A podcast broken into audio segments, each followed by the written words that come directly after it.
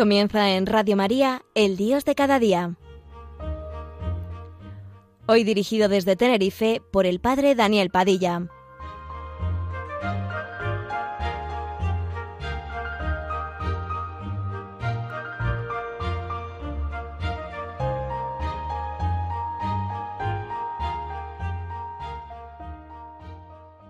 Bienvenidos amigos a este vuestro programa El Dios de cada día. La expresión de el que me ha abierto a mí los ojos está recogido en el Evangelio de San Juan, en boca del ciego de nacimiento.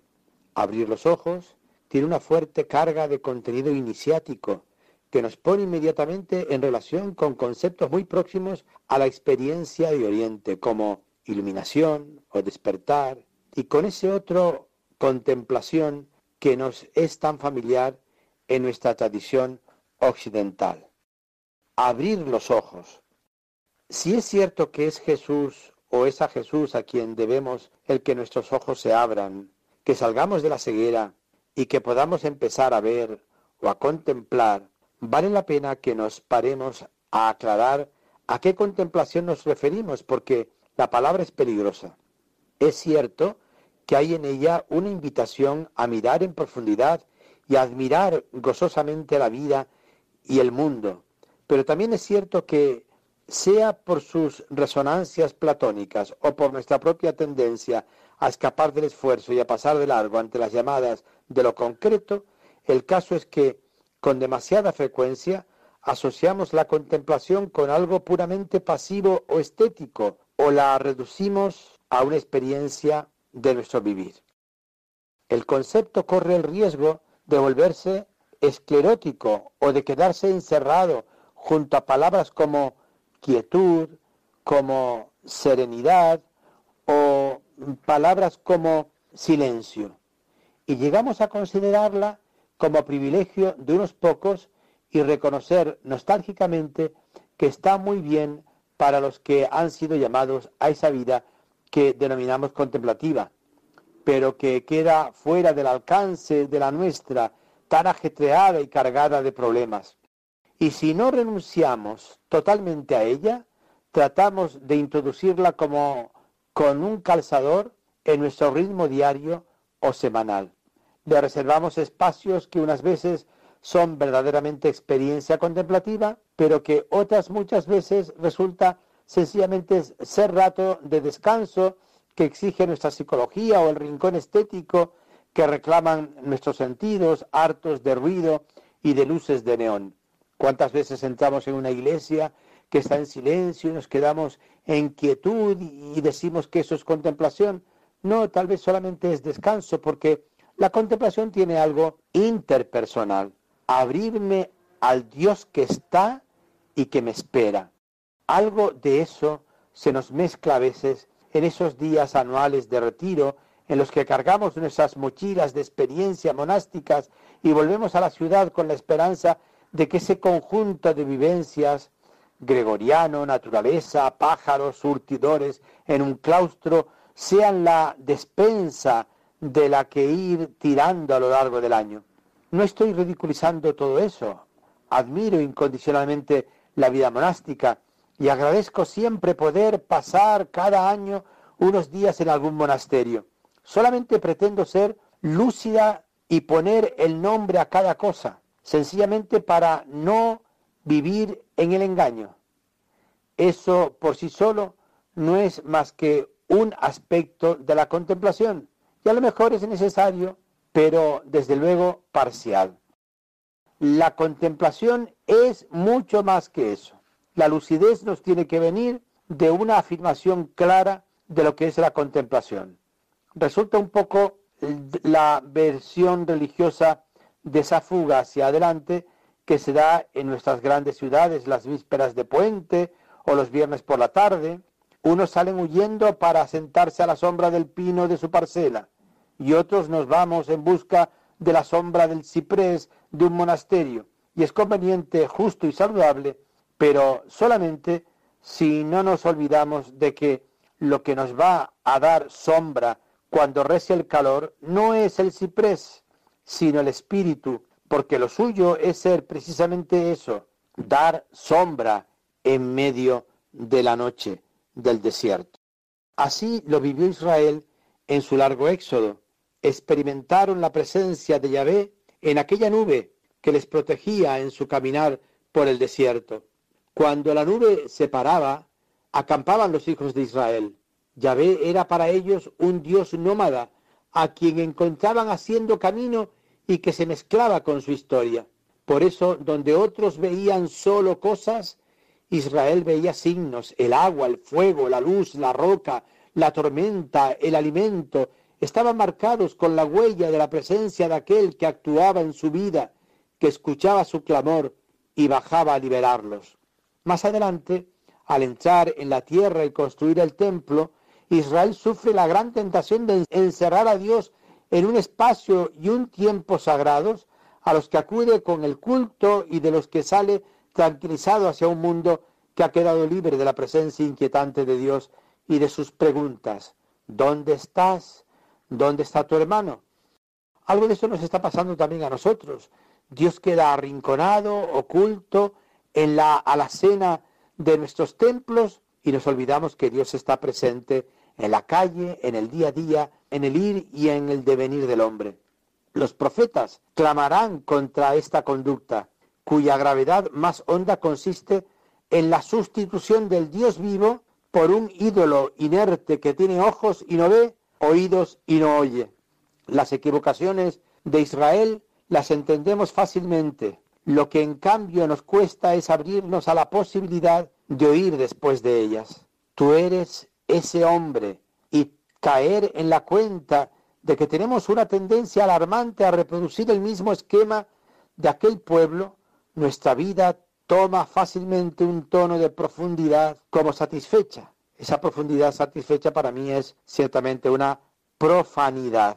Y Dios se queda al margen de nuestras relaciones, de nuestros pequeños mercadillos y tráficos diarios. Y cuando eso nos cansa, emprendemos el retorno hacia el templo con inciensos y con novenas, repitiendo incansablemente el ciclo. Amigos, si Dios no es el tú al que yo me dirijo, termino en un yo mediocre y vulgar. Solo los que aman saben decir tú, te alabamos, te bendecimos, te glorificamos, te damos gracias. Quizá es que nos faltan modelos de identificación. Tenemos demasiada fijación en la figura de María por oposición a la de su hermana Marta. Y cuando pensamos en la beta contemplativa de Jesús, la asociamos solo con sus escapadas de noche al monte para orar o con aquellos momentos en los que en medio de la vida levantaban los ojos al Padre para darle gracias o para hablarle familiarmente.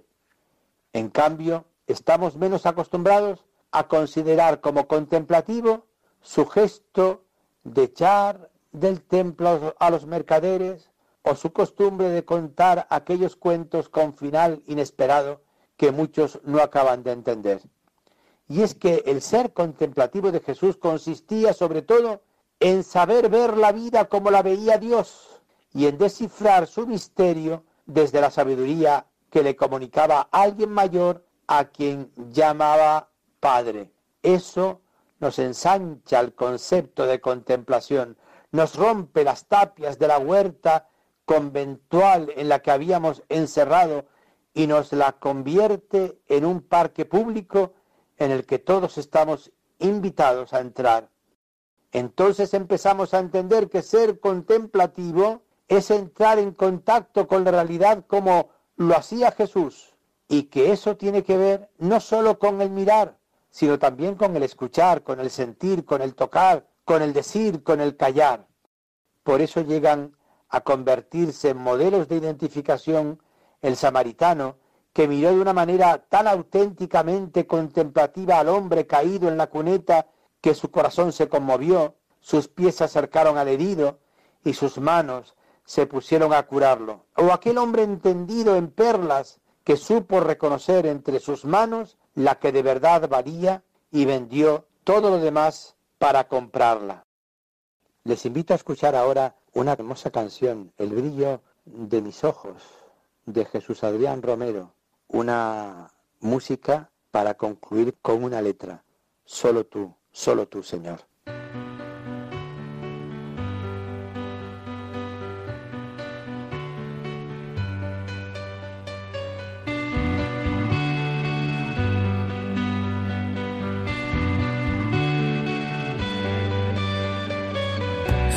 El brillo de mis ojos claridad, lo que a mi mente trae descanso y libertad. Guardo silencio y puedo oír en mi interior esas palabras que me dicen tú, yo soy solo tú. Solo tú. Eres el brillo de mis ojos claridad que a mi mente trae descanso y libertad.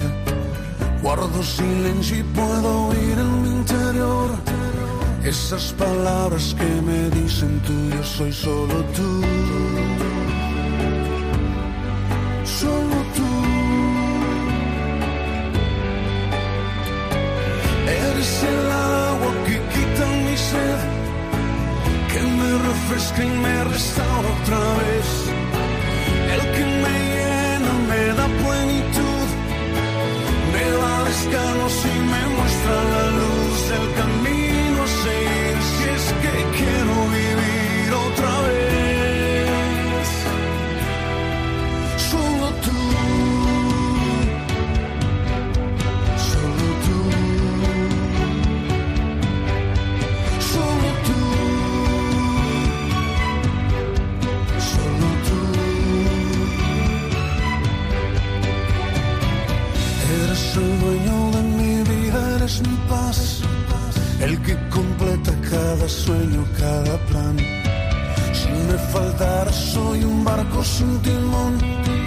Son tus palabras, mi compás, mi dirección, solo tú.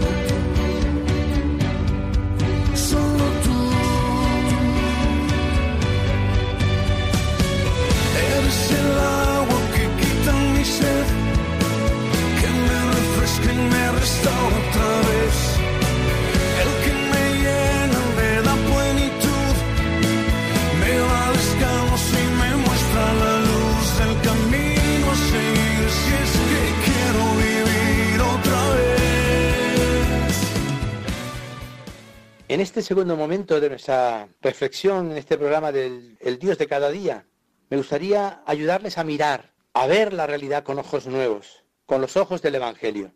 Porque a lo largo de todo el Evangelio asistimos a una paciente relación educativa de Jesús con sus discípulos, en la que trata de comunicarles su experiencia del reino. Conmueve ver la pedagogía experimental con la que tantea, ensaya, provoca, busca comparaciones y ejemplos, echa mano de un sinfín de recursos para contagiarles su manera de ver la vida. Y es que sabía que ellos y nosotros necesitamos de todo eso. Como necesitan los niños los hombros de su padre para ver desde ahí la cabalgata de reyes o el paso de alguien importante que desde abajo no consiguen divisar. Si aceptamos mirar desde ahí, desde esa sabiduría nueva, lo que vemos no es un plus de misticismo que se añade a la vida, sino la vida tal como es vista desde el Padre. Por eso, ser contemplativo no es un lujo espiritual, sino la única manera posible de vivir en la verdad. Lo contrario de la contemplación no es eso que en la ascética tradicional llamábamos activismo, sino algo mucho más grave, el engaño. Por eso cuando Jesús devolvía la vista a los ciegos, el Evangelio de Juan habla de signos, porque más allá de la curación física, lo que ocurría era que alguien salía de la oscuridad y de la mentira y empezaba a ver la realidad desde la verdadera luz. Bautizarse en Jesús es sumergirse en esa luz y entrar en un universo de nuevas significaciones. La comunidad cristiana nos va iniciando poco a poco en ese código secreto que nos permite contemplar la vida de otra manera. Lo que ocurre es que a veces pasan los años, nos hacemos peritos, escribas o doctores en teología y hasta en lenguas bíblicas, y a pesar de ello, la lengua de Jesús sigue siéndonos desconocida, y en especial seguimos resistiéndonos a usar como Él los adverbios y los adjetivos. Nosotros, por ejemplo, llamamos estar arriba a ese prestigio que nos da el haber atrapado cualquier tarima, escalafón, podio o taburete que nos haga sobresalir por encima de los demás. En cambio, para Jesús, arriba está el publicano, que no se atrevía a levantar los ojos del suelo, o la cananea, que se contentaba como los perrillos con las migajas que caían debajo de la mesa de los señores, o Saqueo, a quien todos miraban por encima del hombro. Nosotros nos sentimos grandes cuando infundimos respeto a nuestros conocimientos, porque tenemos conocimiento, tenemos sabiduría y la gente nos tiene que respetar por ello, nuestra categoría personal o nuestra cuenta corriente, pero Jesús parece referirse a otro tema. Cuando Jesús nos habla de nuestra grandeza es como si se estuviese riendo de nosotros, porque nos habla de ese tipo de grandeza como se ríen los niños con los gigantones de cartón de las fiestas callejeras, y se admira en cambio de la grandeza oculta de toda esa gente inferior y subalterna que vive prestando servicio, tan naturalmente como camareros que ignoran ser los verdaderos invitados en honor de la fiesta. También, con el más y el menos, nos hacemos un lío porque es difícil entender esas peculiares matemáticas de Cristo, según las cuales varían más los dos céntimos que echó en el cepillo del templo aquella viuda pobre que las grandes cantidades que echaban otros de los que le sobraba.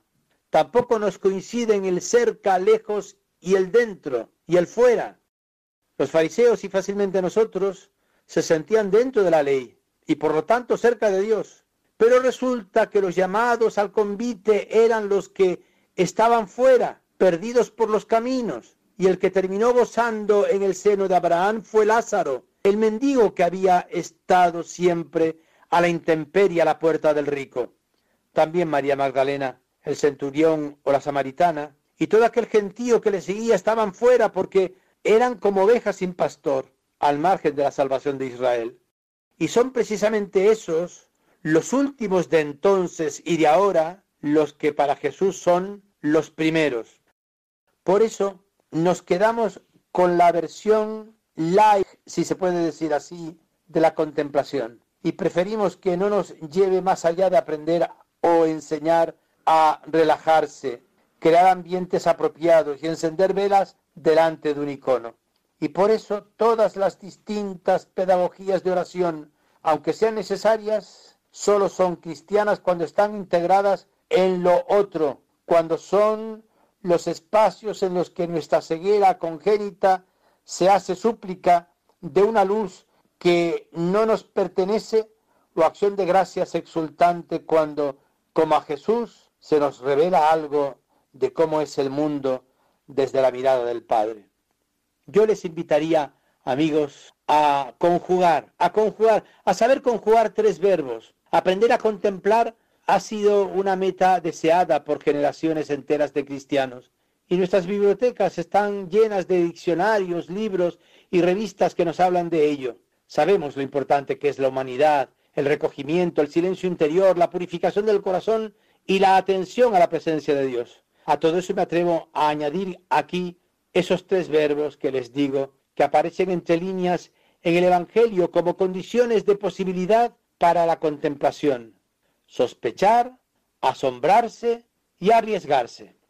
Sospechar puede resultarnos un verbo incómodo y tener para nosotros un contenido tirando a negativo, sobre todo si, si somos nosotros mismos y nuestras actitudes el objeto de la sospecha. Y sin embargo a Jesús, que siempre está animado y quitando miedos, ¿por qué teméis? No andéis preocupados, ánimo hijo, no parece preocuparle demasiado abrir los ojos de los suyos y espabilar su vigilancia para que no se fabriquen una imagen falsa de sí mismos. No los trata como a ciudadanos libres de toda sospecha. Y se ve que le parece bastante probable que ellos y nosotros vayamos por ahí tocando la trompeta cada vez que hacemos algo bueno, o que haciéndonos los distraídos intentemos sentarnos en el mejor sitio del banquete, o que sigamos empeñados en encontrar por fin esa aguja de ojo suficientemente grande como para que se cuele por él el camello de nuestras posesiones. Aquello de que Jesús no se fiaba de ellos porque los conocía y sabía lo que hay en el hombre, podrá gustarnos más o menos, pero la afirmación no puede ser más clara. Lo que ocurre es que esa desconfianza suya estaba unida a una apuesta incondicional por cada uno de esos hombres y mujeres en su situación concreta, por más cascada y apagada que estuviera. Por eso a la vez que llamada al reconocimiento abatido de nuestra debilidad, les transmitía Jesús la seguridad de ser aceptados y queridos precisamente así, tal como eran. Otro verbo, educar para la contemplación, es ayudar desde niños a perder el miedo a reconocer los propios fallos, a dejarse preguntar, a relativizar las propias opiniones, a dejar que otros, otros borren lo que hemos escrito o descosan nuestros pespuntes y a conseguir también que donde nosotros decimos arriba grande más, Jesús corrija y nos diga abajo pequeño menos. Sigue esta actitud de dejarse descentrar de la propia percepción, nuestra contemplación no irá más allá del espejo en el que admiramos a nuestro propio personaje. Asombrarse. Asombrarse es algo característico del discípulo. Solo, solo puede aprender el que tiene viva la receptividad y la capacidad de sorpresa, el que está dispuesto a dejarse desconcertar y desquiciar, es decir, a poner en entredicho los propios conciertos y quicios. Hay que aceptar que aquel de quien se pensaba que había perdido el juicio nos rompa el equilibrio. Hay que consentirle que irrumpa en el casillero polvoriento donde intentamos archivar su palabra entre sentencias de juiciosa prudencia y de sensatas componendas. Asombrarse de que Cristo actúe. Qué suerte tener esa certeza de que en cualquier esquina del camino Jesús sale a nuestro encuentro. Y finalmente arriesgarse a algo que supone entrar en una relación especial con el tiempo. Los minutos que dura la carrera de a caballos, los segundos que tarda en pararse la bolita de la ruleta, el periodo más o menos largo que necesita para salir adelante o fracasar el proyecto en que hemos invertido nuestro esfuerzo son medidas de tiempo intenso, un tiempo al que hemos confiado algo que nos importa mucho. Arriesgate a mirar la realidad con los ojos de Cristo. Por eso, digamos una vez más, Señor, ábreme los ojos para contemplar el mundo como tú lo ves. Buenos días, amigos.